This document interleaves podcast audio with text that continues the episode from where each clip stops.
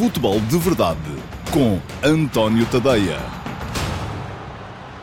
Olá, muito uh, bom dia a todos. Eu sou António Tadeia. Este é o Futebol de Verdade de quinta-feira, dia 20 de fevereiro de 2020. Hoje uh, temos uma emissão uh, com muitas competições europeias. Vou acabar de olhar para aquilo que foi esta semana de Liga dos Campeões, com mais dois jogos de ontem. Dois resultados que, embora não se possa dizer que tenham sido surpreendentes uh, e que tenham confirmado um bocadinho aquilo que era a tendência esperada, mas uh, acabaram por confirmá-la, se calhar, demasiado. Uh, não esperava tanto o golo da Atalanta ao Valência e também não esperava que o Leipzig acabasse por ganhar um, em Londres, embora tenha considerado desde o início que, face àquilo que são as dificuldades neste momento do Tottenham de Mourinho, a equipa alemã era favorita e que o Valência, disse-o aqui ontem, me parece a equipa mais desinteressante desta fase da Liga dos Campeões. Um, mas, além de falar da Champions de ontem, vou também um, antecipar aquilo que vai ser a jornada grande e com muitos jogos de Liga Europa para as equipas portuguesas. Só não vou dizer que é tipo uma quarta-feira europeia antiga por duas razões. Primeiro, porque hoje é quinta-feira e não é quarta,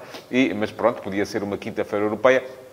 E em segundo lugar, porque antigamente, quando, haviam, eh, quando tínhamos aquelas quartas-feiras europeias com vários jogos encatenados uns nos outros, eh, aquilo que acontecia era que eles eram eh, separados nos horários e eu lembro-me de estar na escola e de começar a ver futebol às três da tarde e depois eram um às três, um às cinco, um às sete, um às nove e havia jogos a toda a hora. Agora não, vamos ter os jogos ao mesmo tempo. Benfica e Sporting jogam ambos às cinco para as seis e depois Futebol Clube Porto e Sporting Clube Braga, logo mais à hora de jantar, por volta das 8. Portanto, aquilo que vamos ter é que vamos ter de fazer opções, toda a gente vai ter de fazer opções, não dá, a não ser que tenha dois televisores, ou um televisor e um tablet, enfim, como for, mas eu não sou defensor de que se vejam dois jogos ao mesmo tempo, porque acaba por não se perceber nada nem de um nem do outro. Bom, já lá vamos falar dos uh, jogos de ontem, antecipar os jogos de hoje. Antes tenho que vos recordar que uh, podem enviar perguntas. Quem estiver a ver este Futebol de Verdade em direto ou em qualquer das redes sociais, Facebook, Instagram, YouTube, pode ir às caixas de comentários e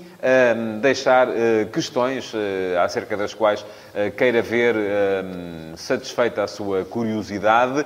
Ehm, tem que ser sobre futebol, não tem que ser sobre os temas que estou de que vou falar hoje. Portanto, não tem que ser sobre a Champions, não tem que ser sobre a Liga Europa, embora eu acho que muitos de vocês estão interessados, sobretudo, em tentar perceber o que vai acontecer aos vossos clubes do coração nos jogos de mais logo. E são jogos complicados para todos eles, mas disso já vou falar mais à frente. Já sabem, deixam as perguntas no final do futebol de verdade, 5, 7 minutos para olhar para as perguntas que uh, tiverem sido deixadas. Vou ter que começar a fazer seleção um, de perguntas, porque temos tido muitas e o QA depois fica demasiado longo, mas conforme estava a dizer, 5, 7 minutos depois de acabar o uh, futebol de verdade, uh, vou estar em direto no antoniotadeia.com uh, para responder às melhores perguntas que tiverem sido deixadas nas caixas de comentários hoje. Um, vai ser no antoniotadeia.com. Quem entra na, na homepage tem logo ali à direita um link para o QA do dia. tem o número da emissão de hoje, do futebol de verdade de hoje, um, e é só seguir esse link e esperar que eu, por volta da uma, por lá aparecerei. Vamos então falar dos jogos de ontem, começar pela Liga dos Campeões de ontem e, eh, conforme já reforcei aqui, tinha dito aqui ontem eh, que este Valência me parecia a equipa menos interessante desta, desta edição da Liga dos Campeões. Não esperava, e gosto de ver eh, jogar a Atalanta de Gasperini, parece-me que é uma equipa muito interessante, sobretudo do ponto de vista tático. Olha-se para aquilo e não se acha que tenham lá, assim, grandes nomes. Por exemplo, ontem Hans Ateboer fez uh, dois golos. É um jogador que não, não está um, super valorizado por aí, uh, mas a verdade é que a Atalanta de Gasperini, mesmo com a mudança de Bergamo para Milão, o jogo foi em San Siro, um, acaba, acabou acabou por arrasar o uh, Valência de Celades por 4 a 1 e esteve 4 a 0. Portanto, aquele último golo, aquele golo marcado por Xerichev, um, já a reduzir a desvantagem da equipa da, da Atalanta, acabou por manter a eliminatória mais ou menos viva. Enfim, se acharmos que uh, o Valência conseguirá depois em Espanha, pelo menos, enfiar três golos e não sofrer nenhum, o que também será obra, uh, nesta Atalanta. Acho que a Atalanta já era favorita na eliminatória, neste momento é mais ainda, direi que tem para aí uns 80, 85% de hipóteses de seguir em frente, mas já havia acontecerem coisas uh, mais estranhas do que uma equipa conseguir dar a volta a um 4 a 1, mesmo sendo este Valência, que, apesar de, do meu ponto de vista, volto a dizer, não ser uma equipa particularmente interessante, é uma equipa que tem valores individuais para jogar muito muito mais do que aquilo que mostrou ontem. Pareceu-me mais interessante, ainda assim, o jogo uh, entre o Tottenham e uh, o Rasenball Leipzig, em Londres, um, no confronto que muita gente antecipava entre o Mourinho, o Real Mourinho e o Baby Mourinho, Julian Nagelsmann, o jovem treinador uh, alemão uh, que tomou conta desta equipa do Leipzig e que, apesar do futebol entre eles, o futebol dos dois não ser muito igual, há muitas semelhanças na maneira como se comportam cenicamente no banco. Enfim, muita gente a olhar para Nagelsmann e a chamar-lhe, como lhe chamavam na Alemanha, na Bundesliga, Baby Mourinho, quando ele apareceu.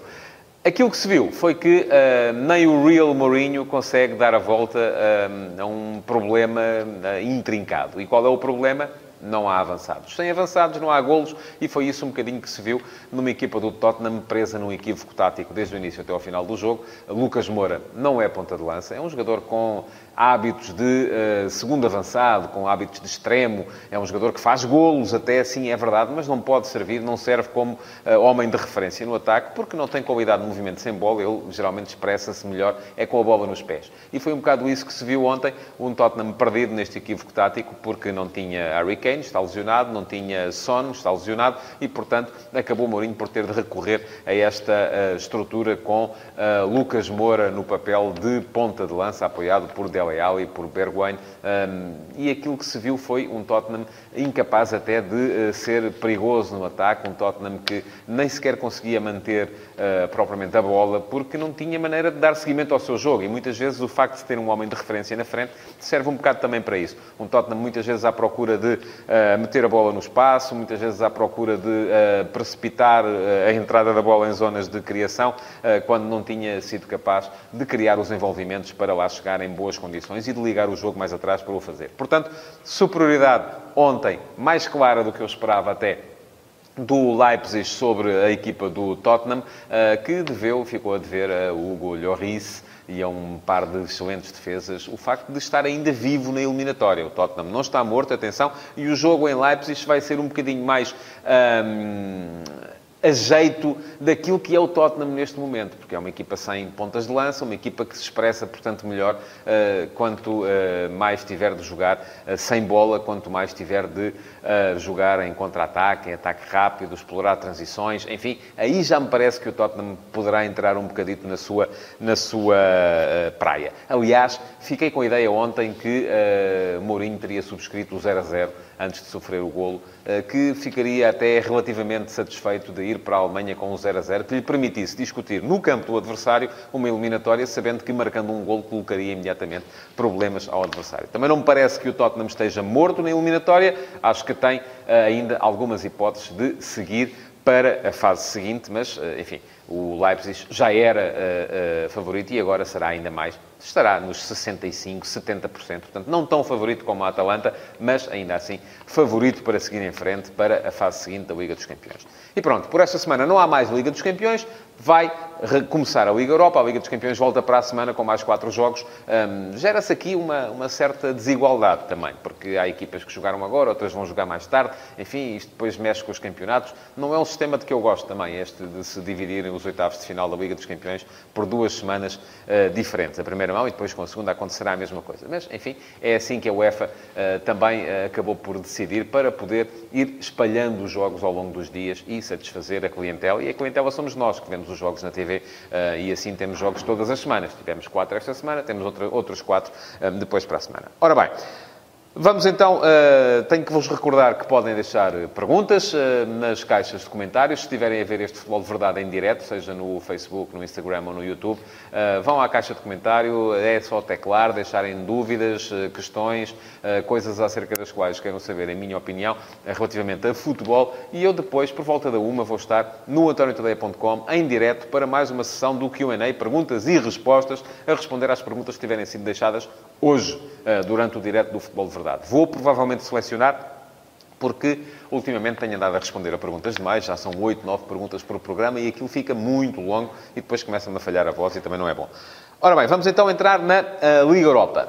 Um, quatro jogos hoje, 2 às 5 para as 6, 2 às 8. Começam por jogar Sporting com Portugal e Sport Lisboa e Benfica. Jogam mais à hora de jantar, Flóculo Porto e Sporting Clube Braga. E vamos olhar para os jogos todos, um a um, começando pelos das 6. Ora, Primeiro jogo, um jogo de Liga dos Campeões. Shakhtar Donetsk, Benfica, em Kharkiv. Já se sabe que não se pode jogar em Donetsk. Eh, a guerra eh, acabou por eh, deitar abaixo a Donbass Arena. A zona não é considerada estável ainda e, portanto, o Shakhtar faz os seus jogos em Kharkiv, é onde vai jogar hoje contra o Benfica. E para o Benfica parece-me que há aqui uma vantagem clara que tem a ver com o facto de o Shakhtar não jogar desde o dia 14 de dezembro uh, nenhum jogo uh, de competição. A equipa tem estado em estágio na Turquia, a equipa do português uh, Luís Castro.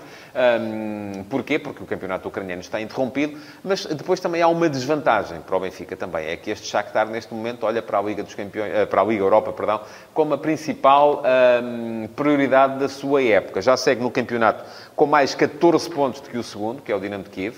Um, o Shakhtar, dos primeiros, julgo eu que 18 jogos, ganhou 16, empatou 2. Uh, portanto, a vantagem que tem sobre o Dinamo é absolutamente avassaladora. Já se percebeu que vai ser campeão. Uh, mantém um, um futebol que já é este futebol de, de, de, base muito brasileira desde os tempos de Mircea Lucescu como treinador. Paulo Fonseca manteve. Agora também eh, manteve este futebol de inspiração brasileira um, o uh, Luís Castro. E a inspiração brasileira não tem a ver necessariamente com os treinadores. Estamos a falar de um romeno e dois portugueses. Tem a ver, sobretudo, com os jogadores, porque, sobretudo do meio campo para a frente, são muitos os brasileiros nesta equipa do um, Shakhtar.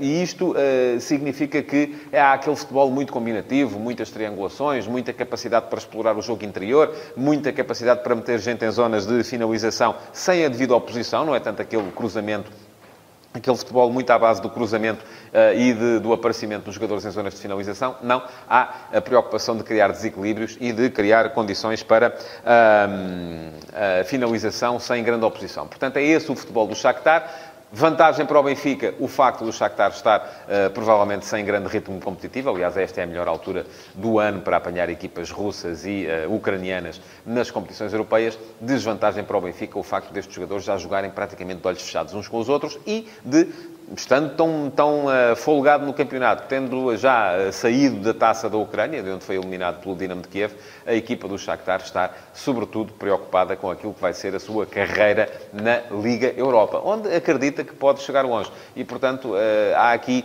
uma dupla condição que o Benfica poderá eventualmente explorar.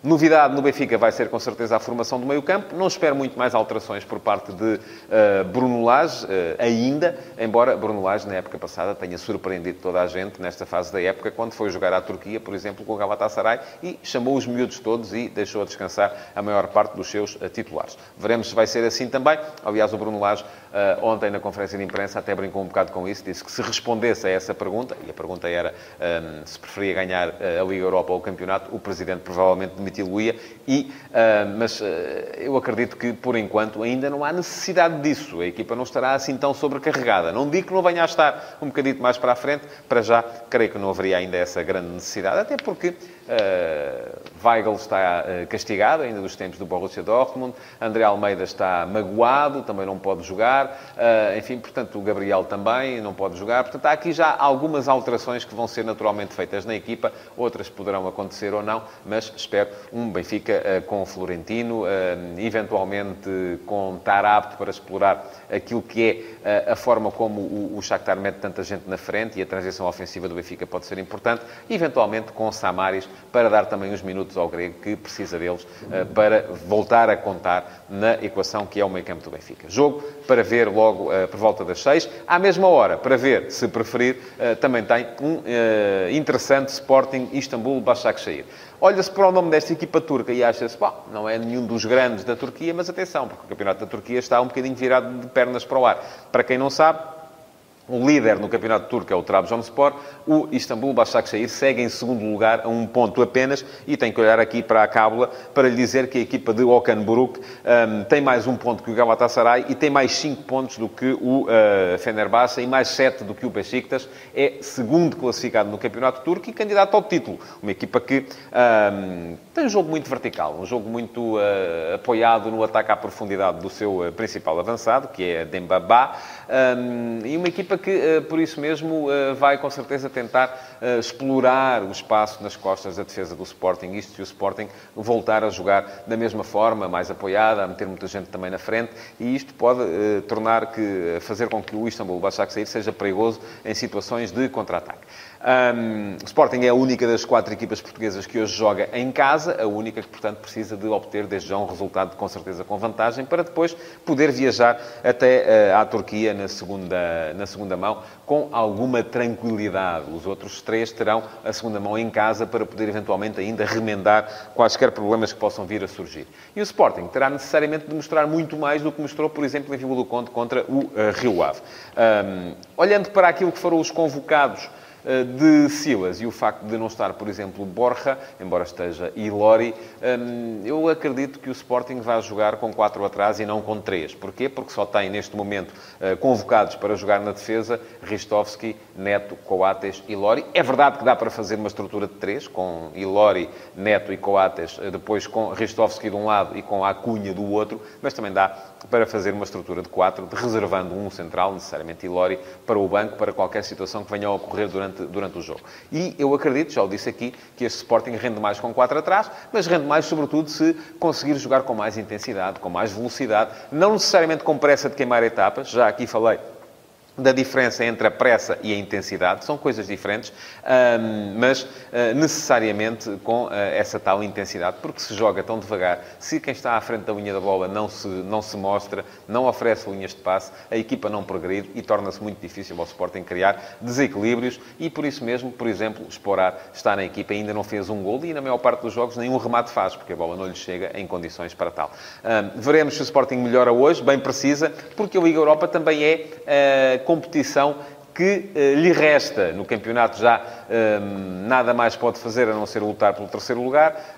Taça da Liga já foi, já acabou, aliás, ganha pelo Sporting Clube Braga. Taça de Portugal foi eliminado logo de início pelo uh, Alverca. Supertaça perdeu para o Benfica, portanto, sobra a Liga Europa. O que é que pode fazer este Sporting na Liga Europa? Enfim, eu acho que o Sporting não tem um plantel ao nível do uh, Benfica e do Clube Porto. Portanto, não é, do meu ponto de vista, pelo menos, candidato a ganhar a Liga Europa. O Benfica e o Porto também não são dos principais, serão alguns outsiders, mas eh, ainda assim, um bom sorteio pode levar o Sporting a fazer uma boa uh, caminhada. E este Istambul Başakşehir, sendo uma equipa forte, sobretudo em contra-ataque, é uma equipa que um bom Sporting pode perfeitamente eliminar. Um Sporting ao nível daquele que uh, ultrapassou o PSV Eindhoven em Alvalade pode perfeitamente uh, eliminar este Istambul Başakşehir.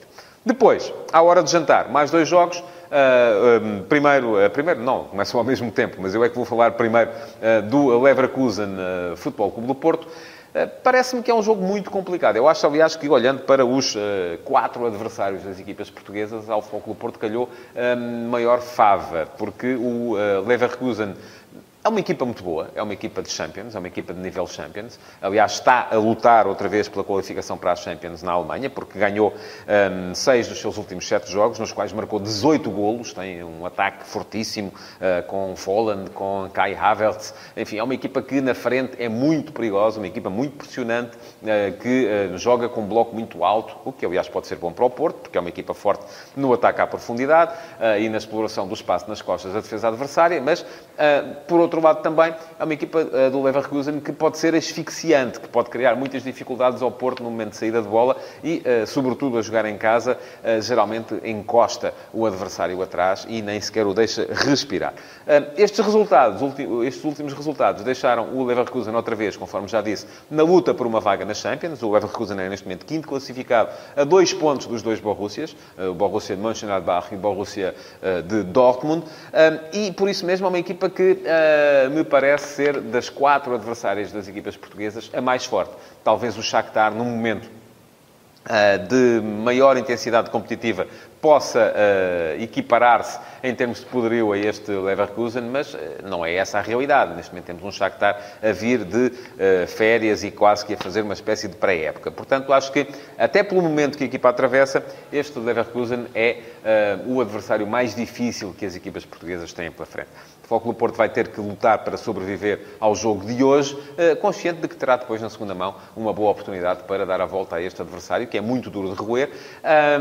e aquilo que se prevê, não havendo Otávio, Otávio está castigado, e há aqui uma dúvida sobre o que é que vai fazer, então, Sérgio Conceição. Danilo está no lote dos jogadores que foram para eh, a Alemanha, e por isso pode até o Clube Porto aparecer com Danilo atrás de Uribe e Sérgio Oliveira e assumir claramente o 4-3-3, fazendo entrar entrar, eh, por exemplo, Manafá para o lateral direito, fazendo subir um, Corona para a frente, para jogar com Corona, com Marega, com Soares, enfim, uh, um trio de ataque poderoso, mas ao mesmo tempo competente do ponto de vista do pressing defensivo. E isto um, é uma hipótese, é um Porto mais próximo do 4-3-3. Outra hipótese é um, a equipa manter aquela estrutura mista entre 4-3-3 e 4-4-2, com Marega a fazer de falso ala direito uh, e, ao mesmo tempo, um dos médios a atacar o corredor lateral direito, aquilo que costuma fazer Otávio, que já foi feito, uh, por exemplo, uh, por Romário Baró, que também é uma hipótese para entrar no 11, é um jogador de que eu gosto também particularmente.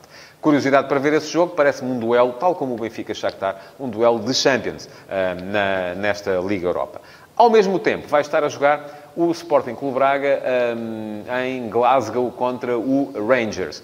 E este Rangers, se bem se lembram, uh, foi uma equipa que já esteve no grupo do Clube Porto na Liga Europa uh, e que empatou no Dragão e ganhou uh, em Glasgow a equipa azul e branca. Portanto, uma equipa poderosa, sim. Mas atenção, é que este Rangers já não está no momento em que estava na altura. Aliás, uh, aquilo que foi uh, a passagem de ano, a passagem de Natal e Ano Novo para a equipa do Rangers não foi nada de positivo, porque desde que ganhou o Old Firm Derby, uh, que é o jogo que por volta dessa altura opõe sempre o Glasgow Rangers ao Celtic de Glasgow, e este ano Uh, o Rangers ganhou, ganhou 2-1 uh, no jogo uh, frente ao eterno rival, até por razões religiosas. Desde essa altura, em sete jogos, o Rangers perdeu 8 pontos para o Celtic. Duas derrotas, um empate. Está agora a 10 pontos do líder no campeonato escocês. Na altura estava lá e, sobretudo, depois de ganhar ao Celtic, encostou-se ali. Tinha ficado a apenas 2 pontos do líder e do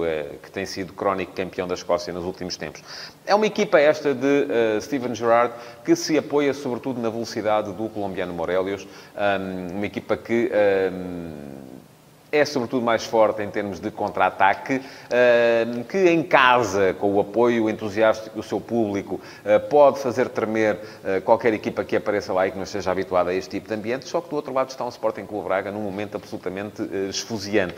Este Braga é o tal Braga que, desde que chegou Rubem Amorim, já ganhou duas vezes ao Foco do Porto, uma delas no Dragão, duas vezes ao Benfica, uma delas no Estádio da Luz e uma vez ao Sporting, portanto, não há de ser, com certeza, um Rangers que vai fazer tremer a estrutura deste eh, Sporting Clube Braga. Acho que o Braga tem tudo para poder aguentar o embate perante esta equipa escocesa e, com certeza, lutar para seguir em frente, pelo menos com as mesmas armas do uh, Glasgow Rangers. Até diria que o Braga será, com certeza, um pouquinho favorito no confronto frente ao uh, Rangers da Escócia.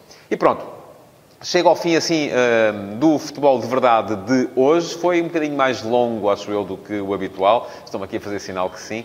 Eh, não tenho aqui bem a noção do tempo que está a passar, mas eh, havia muita coisa para falar e, sobretudo, fazer a antecipação de quatro jogos das competições europeias das equipas portuguesas para hoje. Já sabem, se ainda não deixaram perguntas, ainda têm mais um ou dois minutos para o fazer. É só irem às caixas de comentários e deixarem as vossas perguntas, que eu daqui a uns 5, 7, 8 minutos vou estar no antoniotadeia.com para lhes responder também em direto em mais uma sessão do Q&A. Para já, tudo o que posso fazer é agradecer-vos por terem estado desse lado e pedir-vos para pôr o vosso like e para partilharem este futebol de verdade para que os vossos amigos também possam vê-lo. Muito obrigado então e até já no antoniotadeia.com.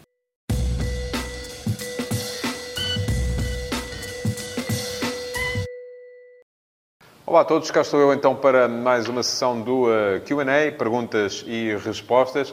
Um, todos os dias, de segunda a sexta, aqui no antoniotadeia.com, uns minutos depois de terminar o Futebol de Verdade, nas minhas redes sociais, Facebook, Instagram ou uh, YouTube, e já sabem, podem ir a qualquer uma delas e uh, passar a seguir uh, o meu perfil, porque assim terão acesso a tudo o que são uh, conteúdos que eu for uh, criando. Mas ia dizer, todos os dias, uns minutos depois de terminar o Futebol de Verdade, um, durante o qual vocês podem fazer perguntas de, nas caixas de comentários, eu estou aqui sempre no antoniotadeia.com, em direto, para responder então às perguntas que forem sendo colocadas uh, durante a emissão em direto do uh, Futebol de Verdade. Hoje temos um, cinco ou seis perguntas, algumas delas são meio repetidas, portanto eu vou integrá-las de maneira a fazer o, o, o Q&A um bocadinho mais curto, porque o Futebol de Verdade foi particularmente comprido, acho que foi o mais comprido de sempre, desde que uh, comecei a fazer estas emissões.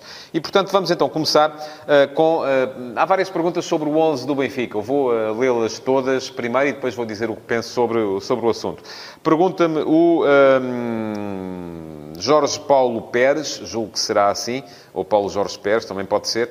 Um, o Benfica hoje deve jogar com três médios, Samaris e Florentino, com o Pizzi, e com os três avançados, Rafa, Jota e Vinícius. Uh, Pergunta-me também o Tiago Costa um, o que acha de um meio-campo com Samaris, Florentino e Tarapt com uma missão mais ofensiva e com menos missão defensiva? E, uh, por fim, pergunta-me também o Brandon Grosso um, nos próximos anos. Uh, não, esta é para daqui a bocado, peço desculpa. Quem me pergunta é o Ricardo Marques, que me pergunta se o Diego Souza jogar logo ao lado de Rafa, o que é que Bruno Lage procura? Bom. Quero agradecer a todos, ao Ricardo Marques, ao Tiago Costa e ao eh, Jorge Paulo Pérez pelas vossas perguntas. São todas mais ou menos sobre o mesmo tema, são todas sobre o 11 do Benfica e, portanto, vou dizer o que penso sobre o tema. Em relação ao que me diz o Jorge Paulo Pérez, eu creio que Samares e Florentino, já tinha dito há pouco na emissão em direto do Futebol de Verdade, acredito que sim. Um, embora também acredite na opção Florentino-Tarabt. Um, Pisi sempre, naturalmente, sobre a direita. Um, depois, uh, Vinícius, é possível que sim, é o avançado titular do Benfica neste momento. Rafa, desde que esteja em condições físicas, e eu acho que está, uh, e neste momento até precisa mais é de jogos, é de minutos, portanto também creio que sim, que não, não há razão para ele ter que ser poupado. Tenho mais dúvidas em relação a Jota. Aí já me parece que é uma, ah, uma solução relativamente fora da caixa, só mesmo se Bruno Lage quiser enverdar pelo caminho que enverdou no ano passado, que é um caminho de, um, de chamar várias uh, alternativas para os Jogos da Liga Europa para concentrar tudo uh, na, na, possibilidade de conquista do Campeonato Nacional. Um, depois, em relação ao que me diz o Tiago Costa, aquilo que me parece é, é que uh, Tarabt uh, não rende a mesma coisa quando joga uh, como segundo avançado. Aquilo que Tarabt traz à equipa do Benfica tem a ver, sobretudo, com a, a, capacidade que ele tem para, desde uma fase mais inicial de organização ou de transição ofensiva, uh, impulsionar a equipa, queimar etapas, impulsionar a equipa para a frente, aumentar a dose de risco. É um jogador que, jogando como segundo médio, faz com que o Benfica tenha um futebol ofensivamente mais interessante, mas também mais arriscado, é verdade. Como segundo avançado, a mim não mexe as medidas, nunca encheu. Acho que é um jogador que se torna até um bocadinho redundante. Prefiro ver ali a Rafa, prefiro ver ali até Jota, porque são jogadores que trazem outra capacidade para entrar na área, coisa que Tarapte naquela posição já não mostra tanto. Portanto, eu não sou particularmente uh, defensor desta ideia uh, de Tarapte como 10, como segundo avançado. Acho que o Benfica ganharia, naturalmente, com Florentino e Samaris do ponto de vista defensivo no meio-campo. Uh, o facto de ter Tarapte também é um jogador que ajuda a compor o meio-campo a 3, como ajuda por exemplo, o Chiquinho, quando jogou nessa posição, por exemplo, no Dragão, mas não creio que Tarapte e Chiquinho sejam as melhores alternativas que o Benfica tem neste momento para aquela posição. Finalmente, ehm, como pergunta o Ricardo Marques sobre Diego Souza vir a jogar na frente de ataque, calculo que seja em vez de Vinícius, porque ele diz ao lado de Rafa, ou à frente de Rafa, como quiser, um, o que é que procuraria Laje? Enfim, admito que possa procurar se o fizer duas coisas. Primeiro, golos mas isso Vinícius também lhes dá. Uh, Parece-me que Diego Souza não é um jogador mais eficaz do ponto de vista defensivo e do ponto de vista da pressão do que é uh, Vinícius. É um jogador de área puro, um finalizador puro, um, tal como é Vinícius. É mais jogador de combate, mais jogador de choque, menos jogador de profundidade. Um, Vinícius é capaz de dar isso. Uh, Diego Souza é melhor, se calhar, um, finalizador. depois, a segunda coisa que eu acho que ele pode procurar, se o fizer, é a rotação. É fazer descansar Vinícius e dar minutos a Diego Souza na ideia de que todos eles podem vir a ser importantes para aquilo que a equipa, de que a equipa precisa. Vamos então a mais uma, uh, um lote de perguntas, que também elas estão ligeiramente relacionadas. E uh, pergunta-me o Márcio Teixeira, uh, olhando para a realidade das equipas portuguesas, sobretudo pelo menor poder financeiro, quando comparadas com outros campeonatos, quais serão as possibilidades que teremos de ver pelo menos uma delas chegar a uma fase mais avançada da Liga Europa ou mesmo vencê-la? Nesse mesmo sentido, pergunta-me o Sérgio Pacheco, que equipa portuguesa tem o melhor plantel para esperar pelo menos chegar à final da Liga Europa? E pergunta-me o Brandon Grosso, agora sim, um, nos próximos anos, acha que há algum clube português, nomeadamente um dos três grandes, com condições para chegar à final da Liga Europa e, porventura, vencê-la? Quero agradecer aos três também pelas uh, perguntas, que são todas também muito no mesmo sentido. e eu aquilo que vos posso dizer é que acho que este ano o Benfica e o do Porto, já o disse também, aliás, no Futebol de Verdade, têm um grupo de jogadores, desde que uh, consigam manter-se focados na Liga Europa, têm um grupo de jogadores para discutir com as outras equipas que lá estão, eventualmente uma presença na final. Um, a questão é de perceber se é possível fazer isso e ao mesmo tempo lutar pelo campeonato. Eu ainda hoje de manhã escrevi um pouco sobre sobre isso no último passo. Quem quiser ver estará mesmo aqui ao lado. Quando acabar esta emissão é só ir à procura, ir à homepage e está lá o último passo de hoje. que em relação ao ano de 2011, que foi a última vez que Portugal teve quatro equipas nos 16 avos de final da Liga Europa, há uma grande diferença. É que nessa altura o campeonato, por esta altura, em fevereiro, estava mais ou menos decidido. O Clube Porto de André Vilas Boas tinha uma vantagem grande sobre o Benfica e, por sua vez, o Benfica tinha uma vantagem ainda maior sobre o Sporting, que era terceiro.